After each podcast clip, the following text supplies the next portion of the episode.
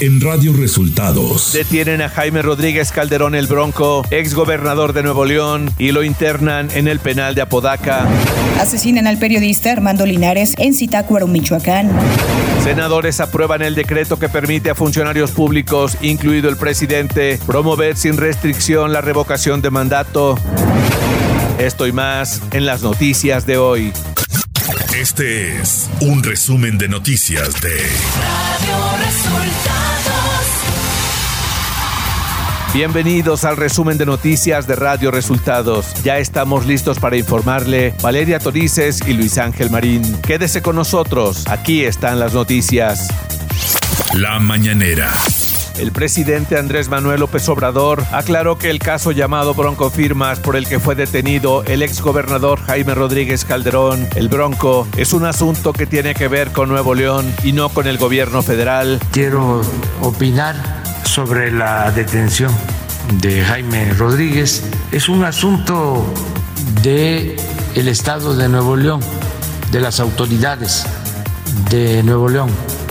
Yo me enteré ayer ya cuando lo habían detenido, porque no es nada vinculado con el gobierno federal. Aclararlo, ¿no? Esto. El presidente lamentó que se hicieran públicas las fotos del exmandatario en el penal de Apodaca. Lo que no me gustó, y eso lo digo porque creo que eh, afecta la dignidad de las personas, fueron las fotos que le tomaron eso no. Andrés Manuel López Obrador lamentó el asesinato del periodista Armando Linares ocurrido este martes en Zitácuaro. Lamento muchísimo lo del asesinato del periodista de Zitácuaro de ayer. Ya estamos eh, haciendo la investigación, se les va a informar. Mañana se va a dar un informe completo sobre seguridad en el país y se va a informar caso por caso de los periodistas asesinados. Dos cosas les adelanto. Una, que no son crímenes de Estado. El mandatario mexicano hizo un llamado al INE para que informe dónde estarán las casillas para la revocación de mandato. Pido también respetuosamente a los consejeros del INE que se reúnan y que definan dónde van a estar las casillas porque las están escondiendo, que se dé a conocer a dónde es que van a estar las casillas y que haya boletas suficientes. Nada de que ya se agotaron las boletas. Radio Resultados. Nacional. El exgobernador de Nuevo León, Jaime Rodríguez Calderón, el Bronco, fue detenido este martes por presunto desvío de recursos por la Fiscalía Especializada en Delitos Electorales Local. El Bronco ingresó al penal de Apodaca después de que la Agencia Estatal de Investigaciones lo detuvo en el municipio de General Terán. Senadores aprobaron en fast track el decreto de interpretación que permite a servidores públicos, legisladores y hasta el presidente de la República promover sin restricción la revocación de mandato y prácticamente se quite la vida electoral. Propuesto por diputados de Morena y aliados, después de dos horas de discusión, los morenistas impusieron su mayoría y avalaron con 18 votos a favor y 10 en contra del PAN, PRI, PRD, Movimiento Ciudadano y Grupo Plural el dictamen que fue propuesto por la Cámara de Diputados, por lo cual pasará al Pleno del Senado para su votación.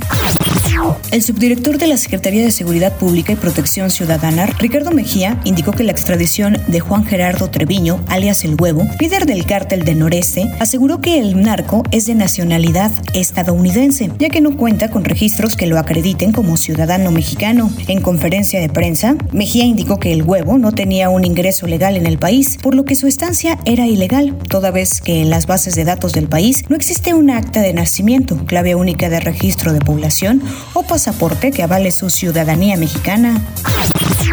La Cámara de Diputados aprobó reformas para definir la violencia obstétrica y evitar cualquier agresión física o psicológica por parte del personal médico contra las mujeres durante el embarazo, parto o puerperio. Para evitar que los médicos, enfermeras o parteras sean sancionados por motivos no atribuibles a sus decisiones, se acotó que no se considerará violencia obstétrica si la falta de atención y sus efectos en la salud son resultado de la falta de insumos o equipo. El coordinador de los diputados de Morena, Ignacio Mier, aceptó que la iniciativa de reforma eléctrica tendrá modificaciones al destacar cuatro cambios hasta la fecha. Señaló que hay un planteamiento para garantizar la participación del sector social en el mercado y señalamientos concretos sobre la transición energética como el establecimiento de estímulos para la compra de vehículos eléctricos y el desarrollo de tecnología para este tipo de automotores. En conferencia de prensa, los coordinadores parlamentarios del PRI, PAN y PRD que integran la coalición Va por México, Rubén Moreira, Jorge Romero y Luis Cházaro, respectivamente, manifestaron su inconformidad por la decisión unilateral de la Secretaría de Educación Pública para cancelar el programa de escuelas de tiempo completo que afecta a más de 3 millones de niñas y niños con la reducción de horas de clase y por ello advirtieron que pelearán ante todas las instancias posibles. La Secretaría de Relaciones Exteriores de México informó que en las primeras horas de este miércoles 16 de marzo llegó a la Ciudad de México el segundo avión procedente de Rumania con 63 mexicanos y familiares evacuados de Ucrania debido a la invasión rusa. Economía. Goldman Sachs estimó que este año el PIB de México crecería solamente 1.4% por la debilidad económica mostrada en la región, sumada al aumento de precios en los combustibles, la persistente interrupción de las cadenas de suministro y un debilitamiento de la confianza empresarial y del consumidor. Este estimado de Goldman Sachs representa un ajuste a la baja de 30 puntos base respecto al 1.7% pronosticado anteriormente por la firma. Clima. El Frente Frío número 36 se desplazará sobre el sureste del país y la península de Yucatán, ocasionando chubascos y lluvias puntuales fuertes, las cuales se acompañarán de descargas eléctricas en zonas de dichas regiones, mientras que la masa de aire frío asociada al frente tenderá a modificar sus características térmicas, sin embargo, mantendrá viento de componente norte en el Istmo y Golfo de Tehuantepec y provocará fuertes ráfagas en el noroeste de México. Por otro lado, un canal de baja presión sobre el interior del país en interacción con la corriente en chorro subtropical ocasionarán lluvias y chubascos que se acompañarán de descargas eléctricas y posible caída de granizo en zonas del centro y occidente de México, así como rachas de viento de fuertes a muy fuertes con probabilidad de tolvaneras en el norte del territorio nacional. Ciudad de México. La jefa de gobierno de la Ciudad de México, Claudia Sheinbaum, descartó que exista una persecución política contra la alcaldesa de Cuauhtémoc, Sandra Cuevas, quien el lunes fue suspendida temporalmente de su cargo por un juez. En conferencia de prensa, la jefa de gobierno aseguró que la suspensión a la alcaldesa de Cuauhtémoc es un tema estrictamente judicial. Información de los estados. La tarde de este martes fue asesinado en Zitácuaro, Michoacán, el periodista Armando Linares López por dos hombres que ingresaron hasta su domicilio. El periodista era socio del medio de comunicación Monitor Michoacán. De acuerdo con información de medios locales, un poco antes de las 19 horas, los servicios de emergencia recibieron la solicitud de auxilio del comunicador, por lo que se trasladaron hasta su domicilio. Sin embargo, al llegar, el periodista fue encontrado sin vida.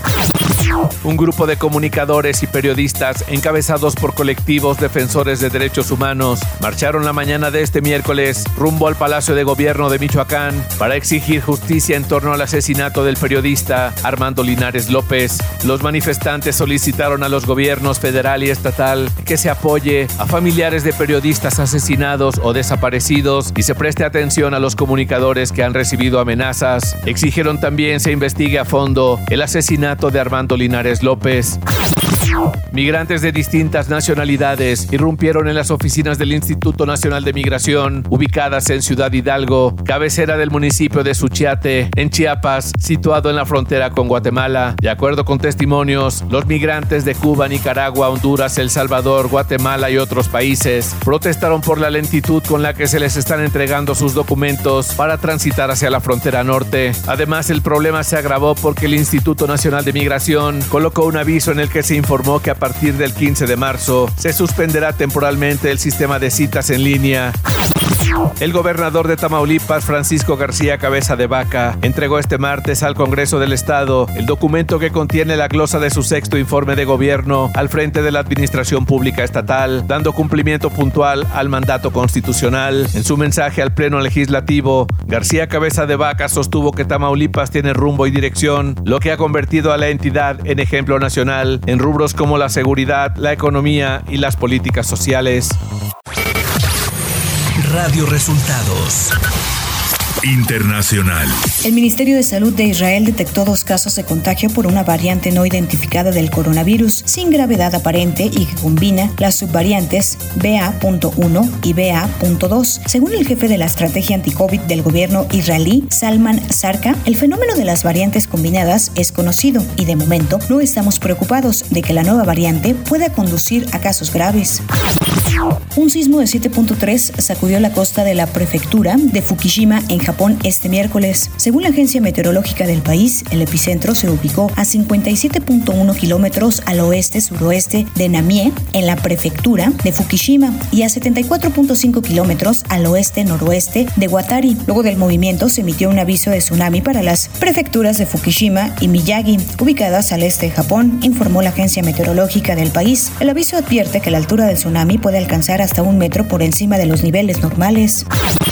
El presidente de Ucrania, Volodymyr Zelensky, aseguró este miércoles ante el Congreso de Estados Unidos que el terror que vive su país es algo que Europa no ha visto en 80 años y pidió nuevas sanciones contra todos los políticos rusos. El presidente ucraniano volvió a pedir este miércoles, esta vez ante el Congreso de Estados Unidos, una zona de exclusión aérea sobre Ucrania para protegerla de los ataques rusos. En un discurso por videoconferencia, además, mostró al Congreso estadounidense un video sobre los bombardeos de Rusia en su país. El ministro polaco de Desarrollo y Tecnología, Piotr Nowak, propone que Rusia sea reemplazada por Polonia en el Foro Internacional del G20 debido a la operación militar lanzada por Moscú en Ucrania. Nowak lanzó su sugerencia durante una reunión con la representante comercial de Estados Unidos, Catherine Tai, en el marco de una visita de cuatro días al país norteamericano que busca fortalecer la cooperación económica entre ambas naciones. Tecnología. Mark Zuckerberg, CEO de Meta, durante su discurso en la apertura del Essex SW, anunció que la compañía está considerando adoptar NFTs en Instagram a corto plazo, aunque no reveló muchos detalles. Pero ahora se sabe que la integración de tokens no fungibles o NFTs está en desarrollo. El servicio de música en streaming Spotify ha llegado a un acuerdo con el FC Barcelona para que a partir de ahora las camisetas de los jugadores del equipo masculino y femenino tendrán el símbolo de la compañía sueca. A través de un comunicado se informó que Spotify será el socio principal del club y el socio oficial de streaming de audio. Los nuevos uniformes serán vistos en la cancha a partir de la temporada 2022-2023. El acuerdo es por las próximas cuatro temporadas. Espectáculos. Yalitza Aparicio volverá a la pantalla con una nueva serie llamada Midnight Family, que será producida en exclusiva para Apple TV Plus, al lado de Joaquín Cosío y Renata Vaca, por mencionar algunos actores. La noticia fue confirmada por Variety, también se aseguró que será la primera producción de la plataforma totalmente en español e inspirada en el documental homónimo dirigido por Luke Lawrence, que hizo su debut en 2019. Previo a su estreno mundial en junio, Elvis, la nueva película del director Baz Luhrmann, tendrá su estreno mundial en el Festival de Cannes. La noticia llega tras haberse dado a conocer que Top Gun Maverick también tendrá una presentación en el afamado festival con la presencia de Tom Cruise. Además, se ha anunciado que la red social TikTok se ha convertido en el socio del festival con la promesa de conectar el evento cultural con los mil millones de usuarios de la plataforma digital en todo el mundo. Deportes.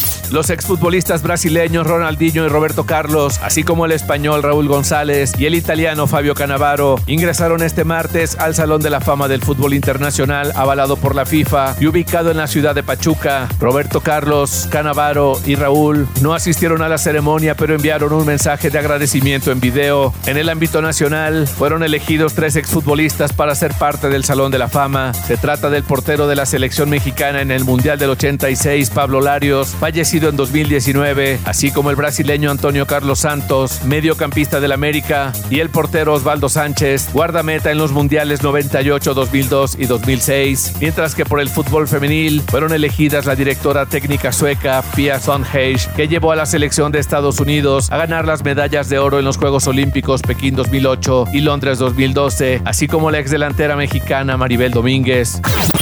Y hasta aquí las noticias en el resumen de Radio Resultados. Hemos informado para ustedes Valeria Torices y Luis Ángel Marín.